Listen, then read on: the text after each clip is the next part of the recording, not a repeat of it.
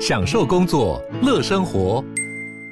就算不在办公室，也能从容应对线上会议。HP Dragonfly 透过专业的 HP Presence 设计，内建降噪及会议快速键，搭配清晰的 Bang & Olufsen 音效，增强音讯及视讯功能。HP Dragonfly 顶级商务笔电，采用 Windows 11专业版，让您在会议中享有最佳的视觉和听觉品质。你要泡什么？要泡茶、泡咖啡，可不要泡沫经济；要泡泡糖、泡泡澡，可不要梦想成泡影；要泡菜、泡饭、泡妞、泡书本，就不要政治人物跟咱们穷泡蘑菇。不管泡什么，张大春和你一起泡新闻。台北 FM 九八点一 News 九八九八新闻台，今天进行的单元，我们的老台北。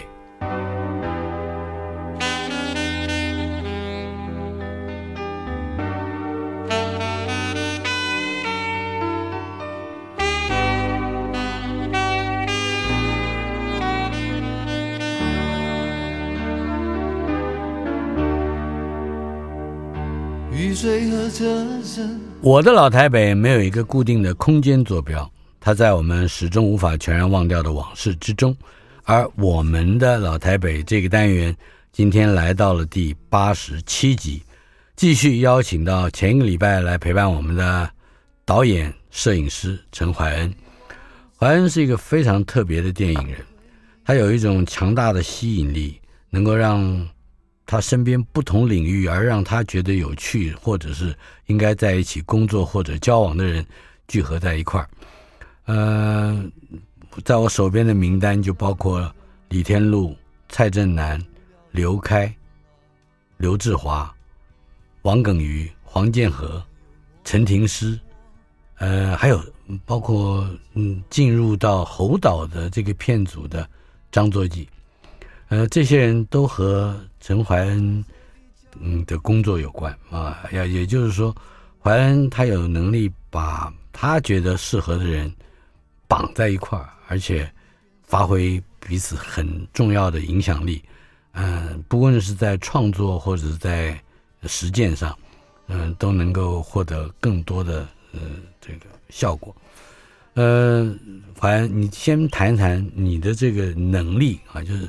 或者说你的这个集合、纠合人众的意愿是怎么怎么发生的？你这这是会是你的一个天赋吗？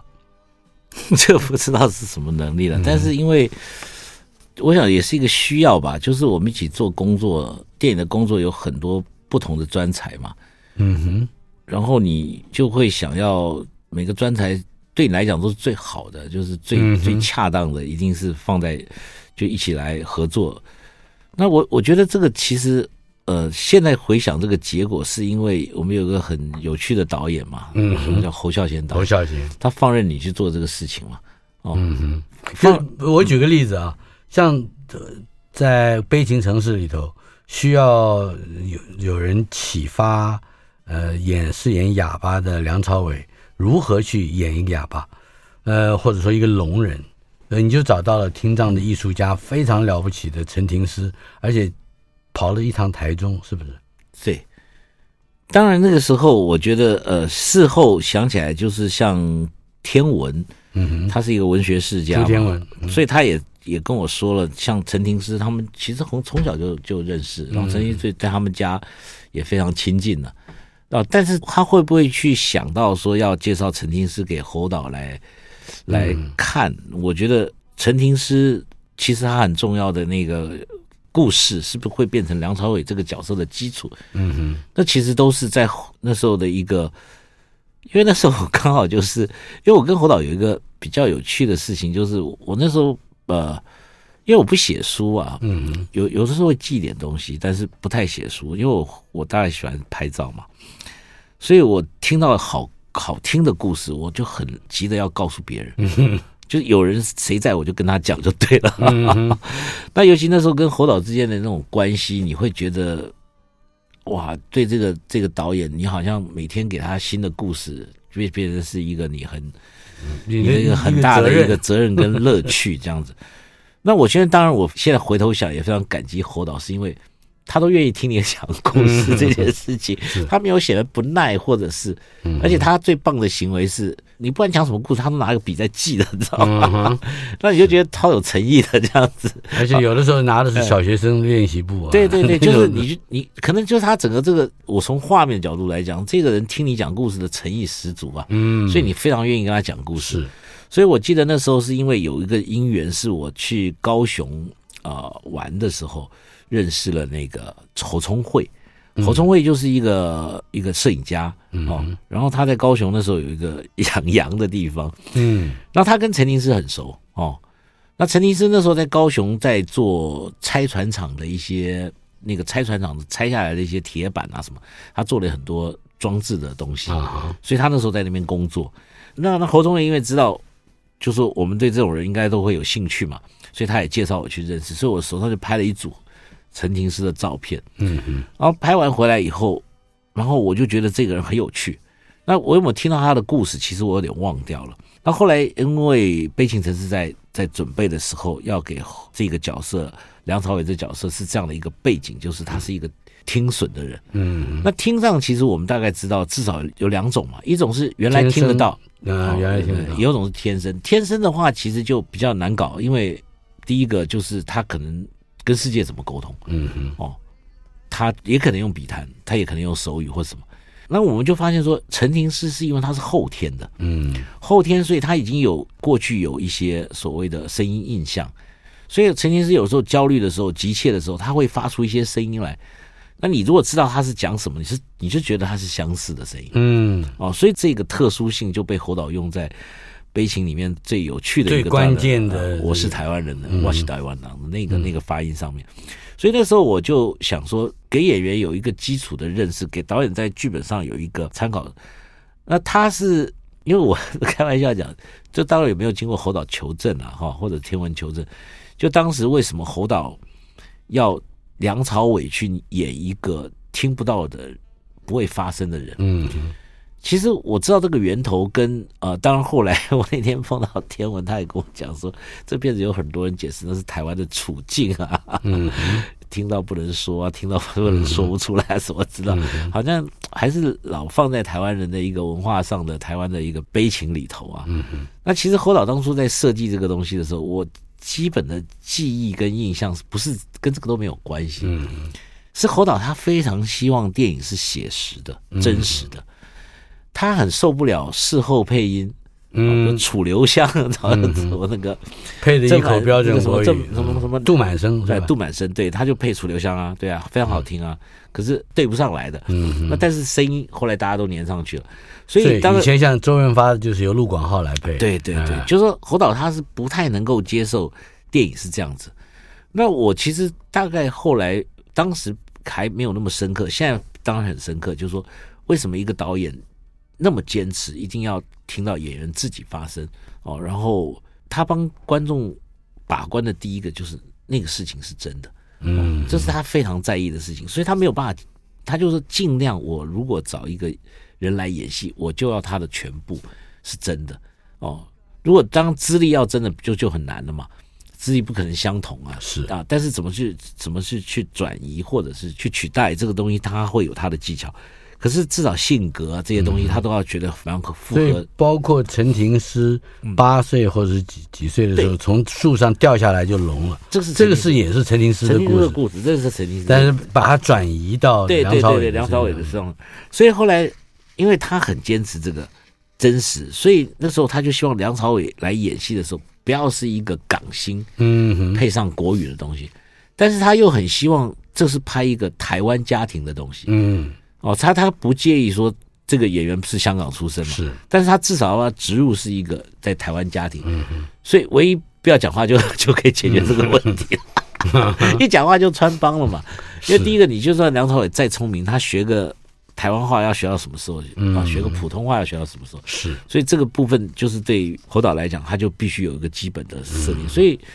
那时候会找梁朝伟来拍，我觉得是整个整个电影企划上的一个需求，嗯，包括后边行销，包括行销上面，对对，而且当时梁朝伟确实在当年是非常红的，尤其他港剧开始，是。因为我记得拍完最后一个镜头，我是台湾人讲，一完讲完话的那一刻就是飞车，都起来了。嗯飞车送他到桃园机场，他下午四点在香港有个港剧开镜这样子。啊。那天非常紧张这样子。那所以这个是他的坚持，所以他要做。所以我们既然觉得导演设计一个这么特别的角色出来的时候，嗯，我们很希望说，这角色不是只是我们觉得他不讲话，不讲话那么多种嘛，他到底是哪一种啊？然后我们就很希望找到一个真的人去去用他的基础来思考这个问题，嗯哼，然后去调整这个东西。所以那时候刚好我就有机会碰到陈律师，我就觉得他跟一般听损的人不太一样，嗯哼，哦，不太一样。第一个他不是天生的，第二个是他有一个他不学手语，嗯，他不学手语，他都用笔谈。那他有艺术上的这种表达方式，嗯。我就觉得这个人已经算是我觉得很特别了。是。哦。呃，在片子里面还有李天禄跟蔡振南，哦，对，那那那李天禄，李天禄其实是在那部片已经我们悲情拍的时候，其实已经经历过两部片子，一个叫做《呃恋恋风尘》，一个就是《尼罗河女儿》嘛。是，然后《恋恋风尘》才是我开始去找李天禄的第一部戏。嗯哼，哦，那那部戏侯导就就完全享受到 李天禄的自由发挥这件事情，也是因为那部戏，所以侯导被迫要往同步收音这个角度去思考，因为李天禄是没有办法事后配音的。嗯哼，事后配音有两种，一种是你你演完了以后，经过剪辑师整理完了，它会出现一条对白。声音带，嗯，他可能剪辑师剪过以后，那个对白可能就不是原来的东西了，但他就重新排列成一句话，嗯。然后再要你再配上去。那另外一种是这个演员自己来配回去，嗯哦，那这个配回去有什么好处？就是他讲话的节奏跟就自然很多哦。可是经过剪接师整理以后，这个逻辑他可能还要再复合影像最后的逻辑才是对的。那第三个就是最糟糕的，就找另外一个人来配他。但是这个糟糕有时候是蛮成功，侯导自己也常干这个事啊，觉得人家配不好，自己把他配上去。他配了，对，因为他最清楚这个，但是这这这这不会是主要角色哦，都是次要角色比较多。那所以那时候我们在享受到李天禄的戏的时候，就是他跟侯导好像没什么沟通，嗯但是他毕竟是可能一个艺术家吧，所以他他蛮清楚侯导所布下的这个局、这个情境、这个状态。嗯他用他一个布袋戏演师的一种习惯性的一种说戏的方式，去把他的心里头的表达出来。然在他的情绪、他的这个情感、他的呃对于这个世界的观察，还有甚至有的时候他还在故事里面说故事。对，因为他他的角色通常掌握的这个距离是很有趣的，就是就像在一个家庭里面，好像有个距离，可是又在事情里面，嗯嗯 他都是这样子。是，那这个就跟他在做长期布袋戏的演出，应该是蛮蛮有关系的。以他也是你怎他是你怎么发现的呢？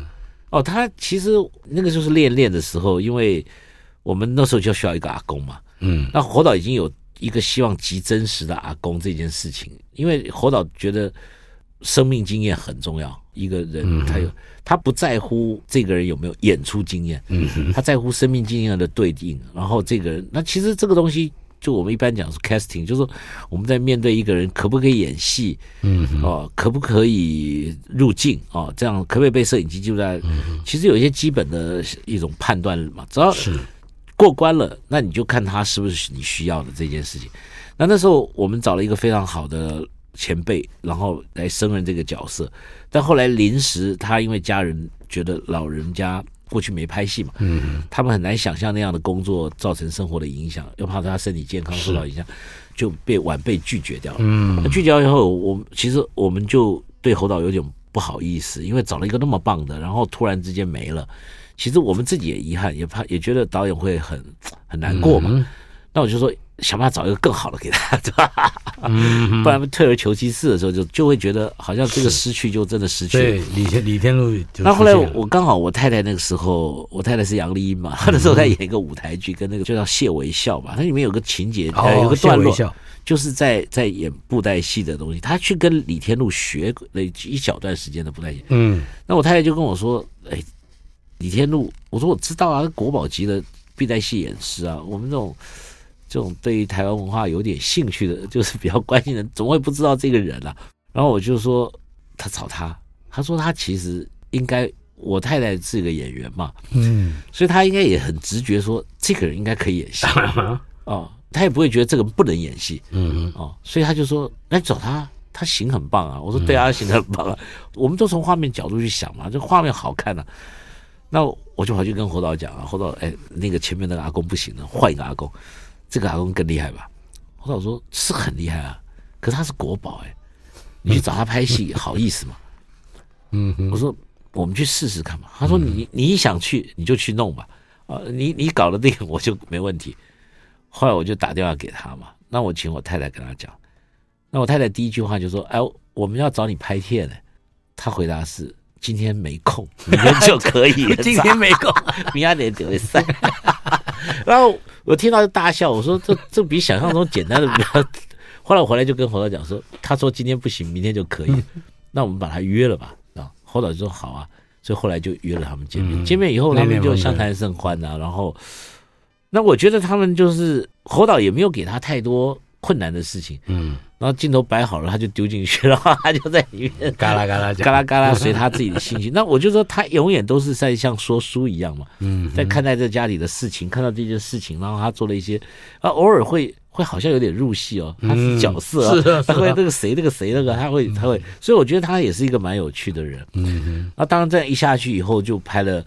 练练练练完以后，到了尼罗河女儿，尼罗河女儿，他的戏份就更重了嘛。嗯，那侯导就更希望，因为练练的时候，因为为了要发现第一天一拍就发现他不能配音，嗯，然后不能配音以后就叫李平平，因为练练摄影师是什么，想办法把摄影机弄得尽量小声一点，嗯，因为那时候声音嘎啦嘎啦很大嘛，嗯，哦那当侯导的电影好，第一个要拍这么嘎啦嘎啦的东西，要保持距离稍微远一点点，是摄影机的音响小一点。嗯然后就找那个嗯录音师，尽量靠近我，我不记得那个录音师是谁了，但是再靠近一点那个演员，嗯、演员让让让这个画面的声音可以直接后来用这样。是，所以后来到了尼罗河的时候，侯导就说这个事情要解决啊，所以必须同步，必须同步，就变成说，嗯、那既然李天禄的声音可以讲，那别人的声音是不是也可以一起吐露？是，所以我们就一部片都在包。所以今天其实侯导也蛮体贴的啦。嗯哼，那你呃，我正确的来讲，就是从可是等下等下等下，恋恋风尘的时候，你已经是摄影师了。我是摄助，哦，还是摄助。我我摄助，因为我我他那时候希望呃，同年之后他希望我去担任他摄影的工作。嗯，但是因为我觉得我经验不够，所以我说我可不可以在恋恋做一部摄影的助理，至少熟悉了灯光师跟熟悉了一个摄影的工作。是，所以我就争取了恋恋风尘做摄助。那所以其实，在练练完以后，童年练练，然后尼罗河到悲情城市，嗯，我觉得尤其练练尼罗河悲情城市，树立了一个侯导在电影语言上一个很独特的东西，就是人家称之为长镜头，嗯，长长。所以大家其实注意一下啊、哦，就是说侯导不是一出生就是做长镜头的导演，他其实在童年以前呢，包括他以前的就是溜溜的他河畔青草青啊，是，或者是。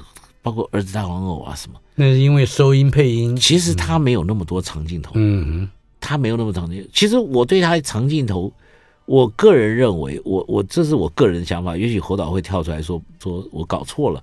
可是我一直认为这是一个时势所所逼的东西，嗯、就是说他为什么会选择长镜头？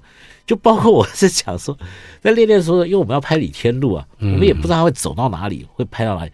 再加上我们这个摄影机包了一个大棉被，你叫我怎么运镜呢？嗯，你懂我意思？所以自然而然那个镜头就搞很久嘛，搞很长。然后这么很长拍下来以后，到剪接室的时候，那要去问廖青松廖导演了。嗯，廖青松是重要的台湾这个电影剪接室的的一个一个，不是说重要的教父嘛？他他教育了多少？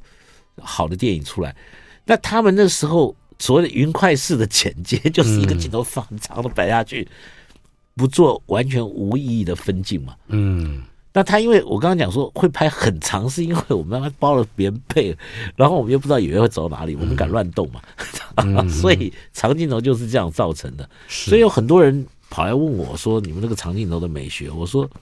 我不知道，就我每天这样穿衣服，我是有美学吗？我从来因为没有认真要穿过，这是叫美学吗？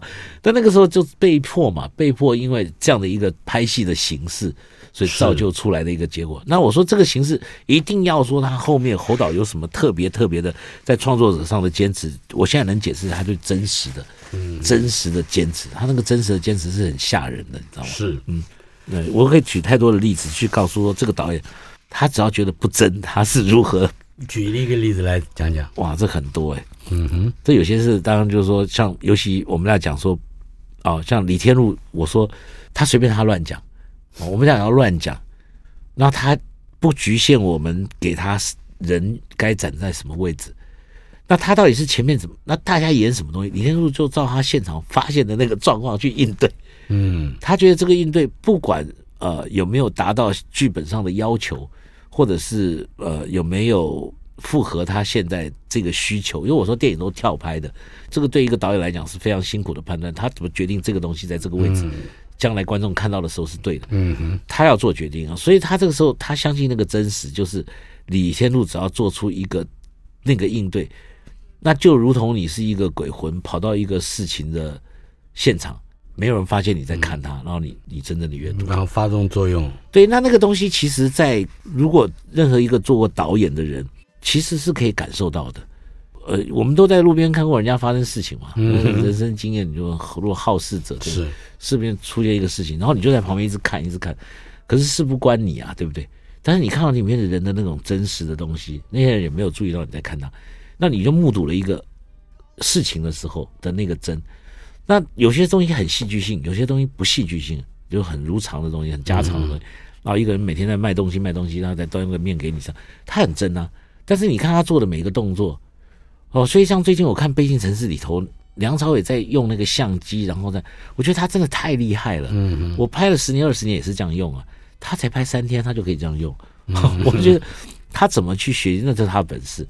那侯导就是要看到这些东西，完全让他说服，他觉得你不是在演给我看，他是来自生命经验的。嗯，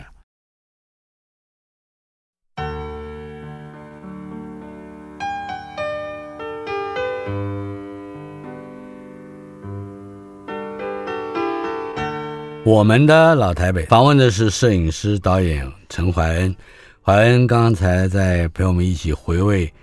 三十三年前得到金狮奖的《悲情城市》，哎，《悲情城市》里面有一段，而且是一段但外人不太知道的秘辛，可以显示出侯导如何在乎生命经验的真实，放在电影里面成为一种主要的风格，呃，也是他的那个技术。谈谈那个小故事。其实侯导对于一个演员，他如何所谓的入戏。哦，或者是如何的去在这个事情里面，呃，像真的发生一样的这个写实啊，真实。他是一个几乎有 强烈的这种强迫症的人，嗯，他是完全没办法看或想或听一个不真实的事情，在他的镜头记录下来的关键里头，嗯哼，他是这样的一个人呢。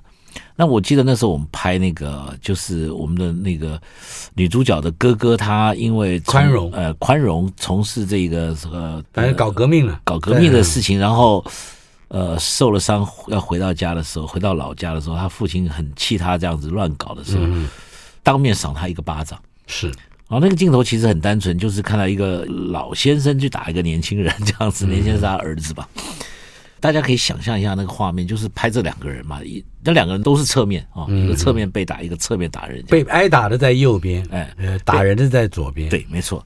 然后拍完的第一个镜头的时候，我们就通常讲第一个 take 的时候，侯导就跑来问我，因为那时候摄影师占的决定权很大，好坏都是摄影师在他的那个什么观景窗里面看到为主基准啊，他就来问我说：“你觉得怎么样？”我还来不及回答的时候，他就说。我因为觉得怪怪的，我心想说：“你说怪怪，一定有怪怪吧？”我说：“好像哦，怪怪的。”他说：“对，他为什么要用左手去打那个人的右脸？”他说：“如果我们这样拍过去，不就他右手打他的左脸就好了吗？”嗯哼，哦，这是最自然。他说：“这个人又不是左撇子，他这个打起来怪怪的。”嗯。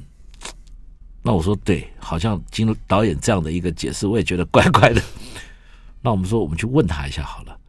我就问这位演员说：“请问一下，为什么你要用左手去打他的右脸？”他说：“我用右手去打他的左脸，我自己的脸会被我的这右手遮到，那他的脸颊又会被我打上去的手遮到。那这样子的话，嗯嗯啊，两个人都被挡到了。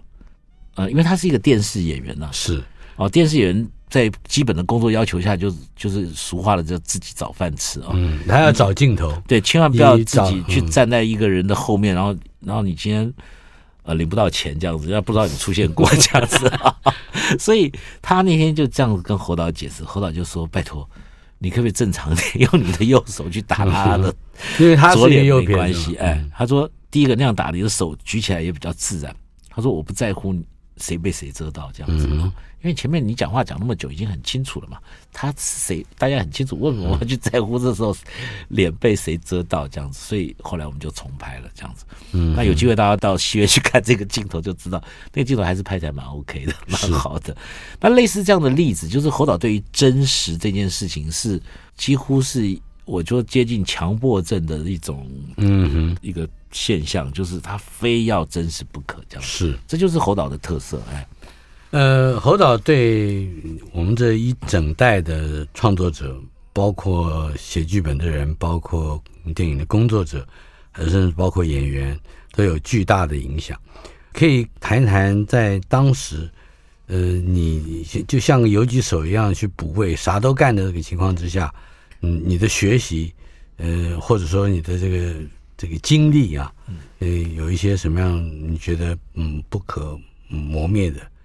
这些记忆嘛，其实我我我大概我会有这么多的呃不学无术在里面哦，就没有很专注的原因是在某个工作的领域上面的原因，是因为对于电影工作，我并不像是很多人因为呃对于电影有崇高的理想啊，就追求这一门艺术，然后去从事。我我我的前提就是因为我喜欢电影，不不睡觉的电影工作嘛。所以我，我我真的觉得拍电影是好玩的哦，嗯，是一个很好玩的事情。可是我坦白讲，我自己当然有一件事情我还蛮自信的，就是我做做在做电影的工作的每一刻，我都很认真，嗯嗯，我我真的是很认真，应该算蛮认真，我都不喜欢不会去混的人。所以，一个认真的人呢，对凡事都有意见，这样子。为什么他不这样做？为什么他要这样做？嗯哼，啊，就是这个意见很多的。那其实呃，你你对于自己未知很想要要有答案嘛？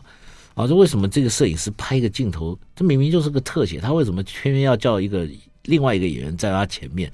啊，就那个叫做拉背。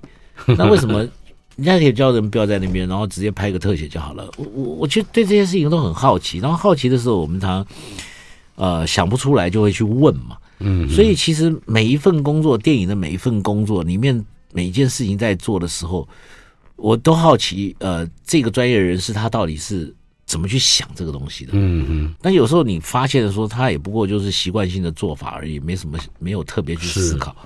所以你了解了，不了解了，然后你你就几乎每一个工作的步骤你都略知一二，所以。知道以后，你就觉得好像自己也都会做一样嘛。嗯，然后再加上就是说，呃，我们对于每件事情就是一个坏习惯，都有意见嘛。那都有意见的时候，常常表达这个意见的时候，就被另外一个呃比较有权力的人听到，就说：“哎，你这个意见不错，那你来做。” 所以也得到了机会。对对，你就得到了机会。但是像你跟蔡振南，或者你跟陈明章，这个整个是音乐的这个领域里的人。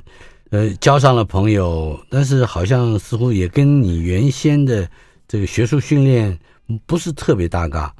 那这这种合作、这种欣赏以及这种相互的这个介绍和利用或运用啊，运用，我觉得这也是这个很难得的一个缘分。对，其实我我我那时候跟侯导做案子的时候，做片子的时候，我都希望他的片子能够有一些亮点嘛。啊，亮点意思就是说，这片子。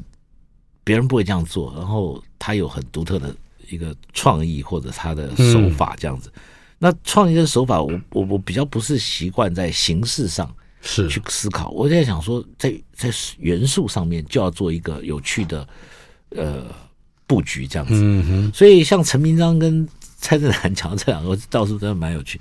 陈明章我最早的时候听到他的一个他自己录的一个 demo 的一个卡带，嗯。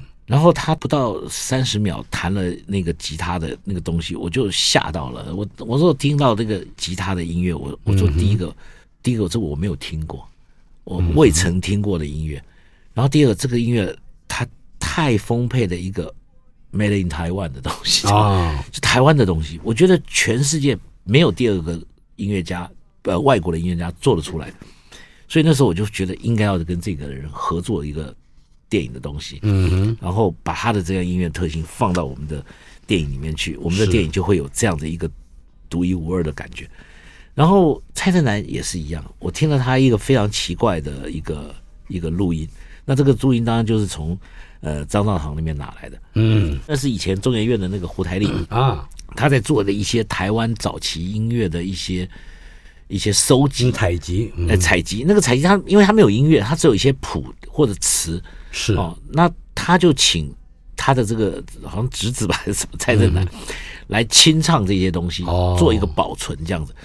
那那时候蔡振南是因为他做那个《心事谁能知》已经非常有名了，哦，那他这个台语的声音简直是神奇哦。我我这我当然这题外话，我觉得有点可惜，就是说，啊、呃，他现在是一个著名的演员啊，都演人家的阿公，嗯、演他的爸爸，演的挺好。可是他这个能力哦，真的是好可惜啊！他那个是绝对国宝级的，因为他能够把那些声音还原出来，让台湾后来的人知道台湾的四百年是怎么过来的。是，我觉得这个东西实在是，他不是只还原了谱跟词，没有没有，他真的会靠，哎，他那个愧靠跟他他台语发生的那种那种文学性跟那种那种质地哦，是曾经我那时候听到我吓一跳，吓一跳以后我就我也是吓一跳，我就说哇，这个人。如果放在悲情城市里面有一个他的声音，或者他做了一个曲子，哦，我觉得就是这个片子的很值得的地方。所以那时候想尽办法把他也跟把他给找来侯导没合起来。对对，因为跟侯导工作，其实呃，我们可以做很多事情，但是我们有一个大前提，就是侯导要接受。嗯，那侯导接受的方式，并不是跟你做一大堆理性的沟通啊，你分析啊，你讨论，这个言语分析讨论是我们自己放在脑袋里的。可是跟他来讲就是 kimoji，这个人他爽还是不爽？啊，这个人跟他爽，不见得要谈正事，嗯、喝个酒啊，嗯、啊，或者是呃听他讲讲话，或者是这样子他就够了。所以只要侯导接受就可以了，这样子。那侯导接受，一旦接受以后。他就让你去自由发挥，嗯，那比如说像陈明章的部分，他也很自由啊，他就说他如果做不好就不用啊，嗯，大不了不用，就是他都会跟你讲这句话啊，你去做，你你放松去做，但做不好我大不了不用。那你听到这个是什么感觉？哦，你当然要争取他用嘛，嗯嗯。然后另外像蔡振南，他就是如果他能够在那个状态下，能够变成一个角色。那侯导绝对不会客气，马上改剧本，嗯，马上改剧本进来。他如果不改剧本的话，他就给他放一个。蔡振南这个角色也是等于发现他之后装进来的，因为他那个整个过程是很，我现在回想起来是很奇怪的嘛。就是我们去台中找他，然后呃，名义上是我们电影想找他做音乐，可是因为蔡振南他如果听到音乐这两个字，他应该会呃理解到的是一个里面一首曲子，嗯，他不会去提。理解到说这是电影，整个电影配乐，哎，他不是，他绝对不会这样想，嗯，因为他是一个做歌的人哦，他不是纯粹作曲的人，嗯、所以他一定会说，我们电影要跟他要首歌嘛，那这个也是 OK 的，所以我我认为他理解得到程度，然后后来侯导因为看到这个人，觉得哎他行不错，嗯，行很好，哎，那你就。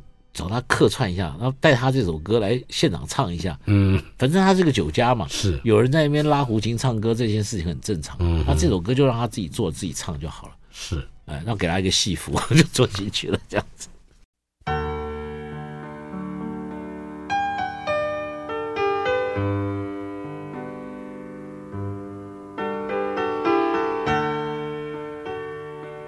我们的老台北。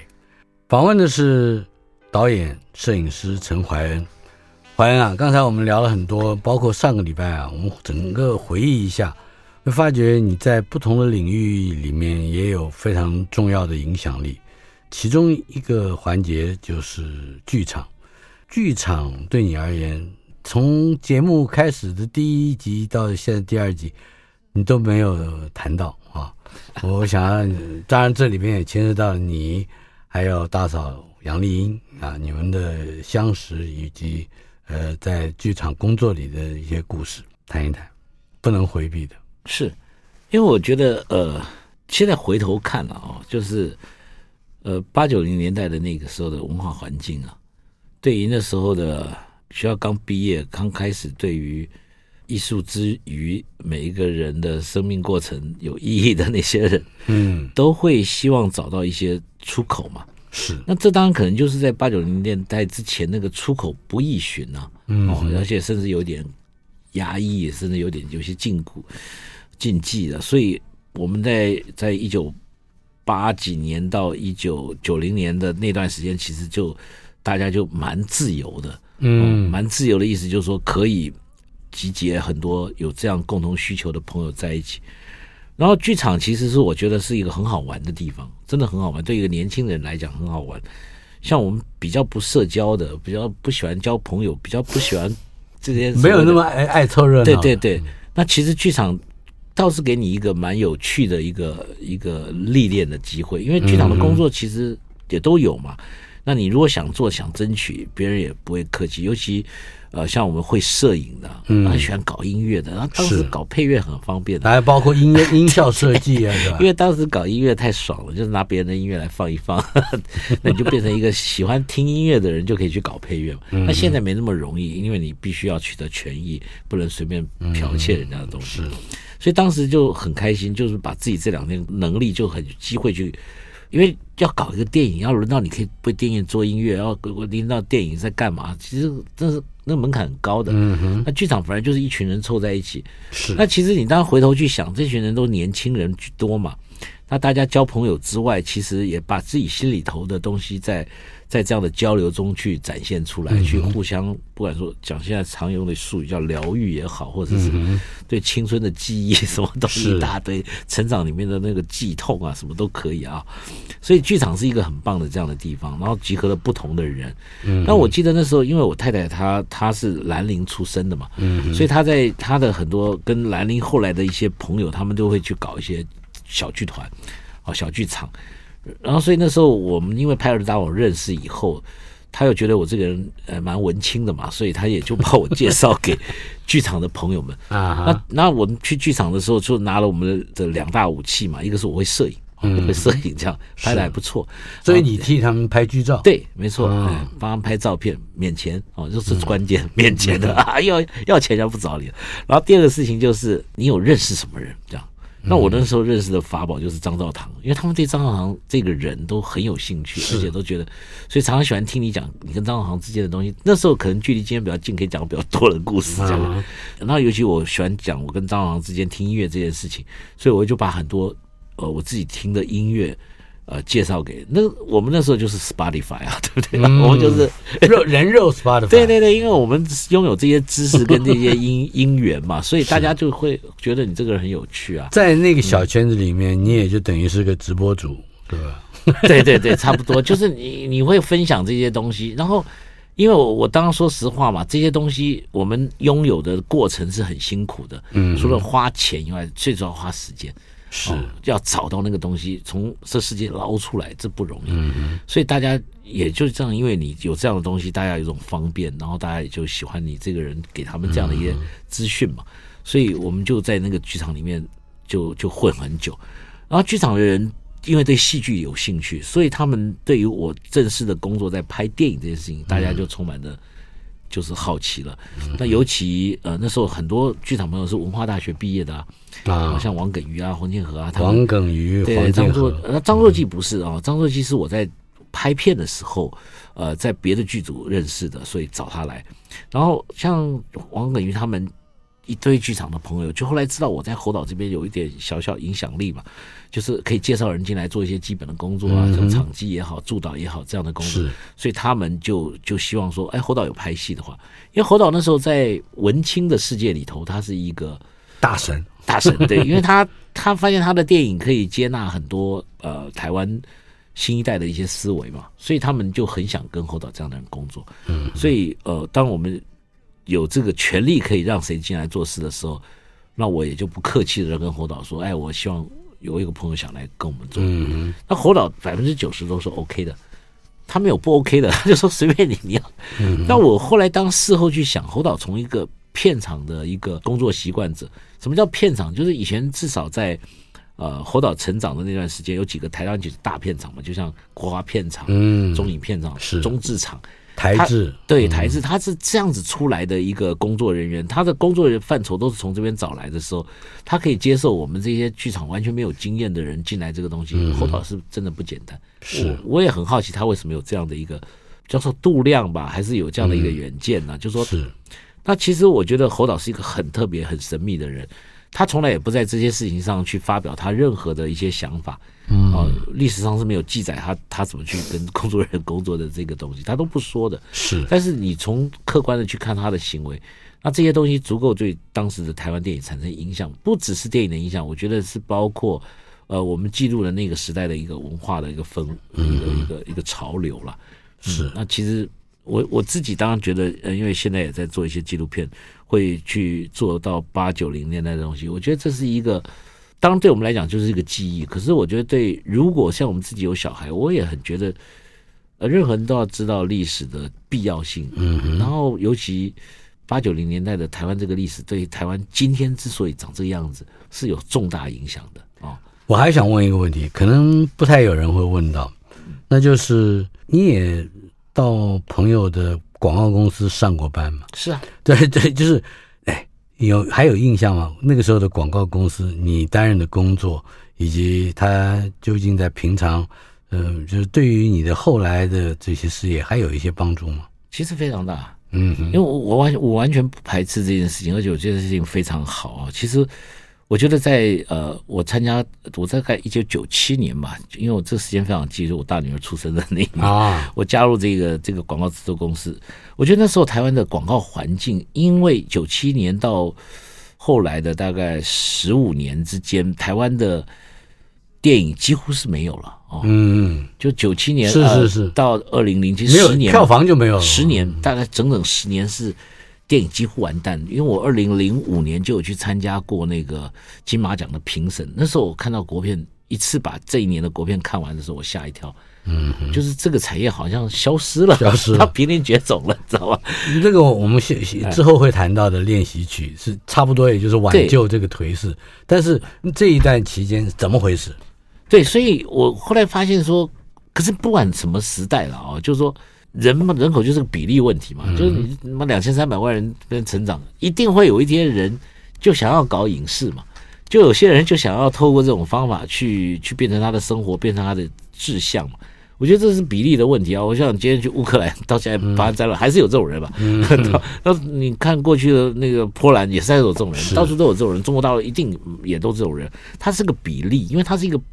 它是一个不是大家很容易靠这个就去理解到我谋生是怎么回事的一个行业。嗯、那你说你就去卖碗牛肉面，或者蛮清楚的，你知道卖有人吃就就赚钱，嗯、所以这个东西是比较容易。可是这个行业大家会有点模糊，他到底要怎么啊谋生走下去？所以父母亲不太会鼓励你去做这些事情嘛，因为他看起来没有一条路很精准的路可以走。嗯、所以那个时候我不管怎么样，这些人都有。那这些人在一个电影你看完，你发现说，哎，这一整年没有人在拍电影的时候。嗯几乎没有人在拍电影的时候，那这些想拍电影的人去哪了？是，哎，去广告了。广告，哎，所以广告，我觉得那时候消化了大量的这些有志的，呃，那个想要做影像工作的人。嗯、所以在那边以后，那广告又又是一个资本主义下非常非常有趣的东西。哦，他他没有这个资本主义的架构，他很难形成那个那个那个逻辑。嗯，哦，所以他有他的严谨哦。那我我们在参与广告的那段时间，广告业是非常严谨的。他至少有几个很重要的源头，他有一个很重要的创意在前面。嗯，他有这个 idea，他的想法，他要怎么去做这个东西。那又很很认真的执行者，这些所谓的广告影片的制作者。嗯，所以我们在那边学到的很多，就是怎么严谨的去面对影像制作这件事情。啊哈，哦，我觉得那个是在我的时候。很大的收获跟一一个历练了，哦，所以当后来我自己去做电影的时候啊，拍练习曲之前，因为我就想有机会把自己这一番心得做一个展现。那并不是说我那个片子多严谨，而是说，如果今天你在一个电影有自己的一个成绩的时候，你有一个发言权的时候，你有个话语权的时候，你可以把这个心得告诉后来的朋友。我觉得这是一个我认为有有义务的一个教育吧。我觉得技术上说。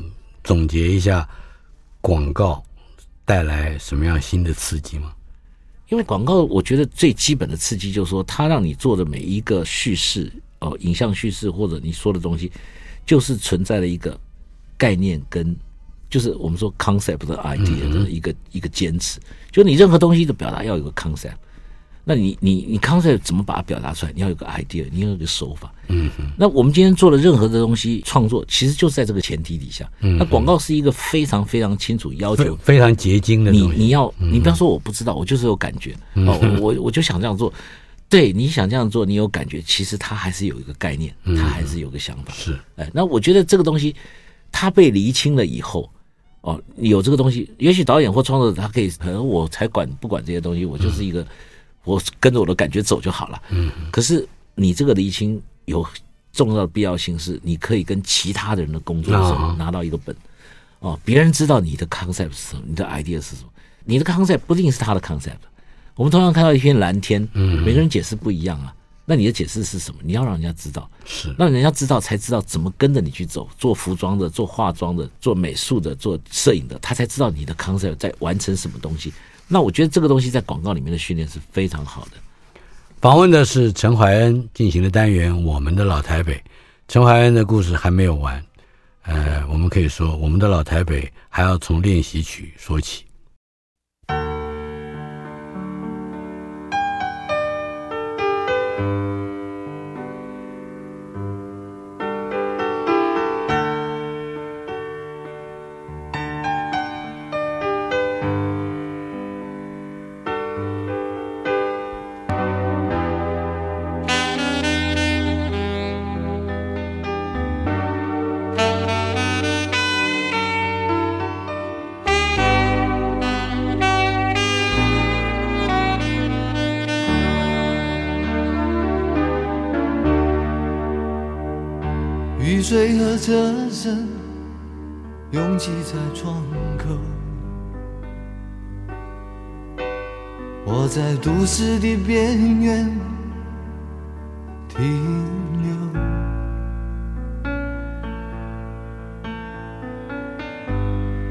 少年的往事在回忆中消失，三十岁。我的职业是自由，勤劳的人啊，无聊的人啊，还有陌生的，街头游走，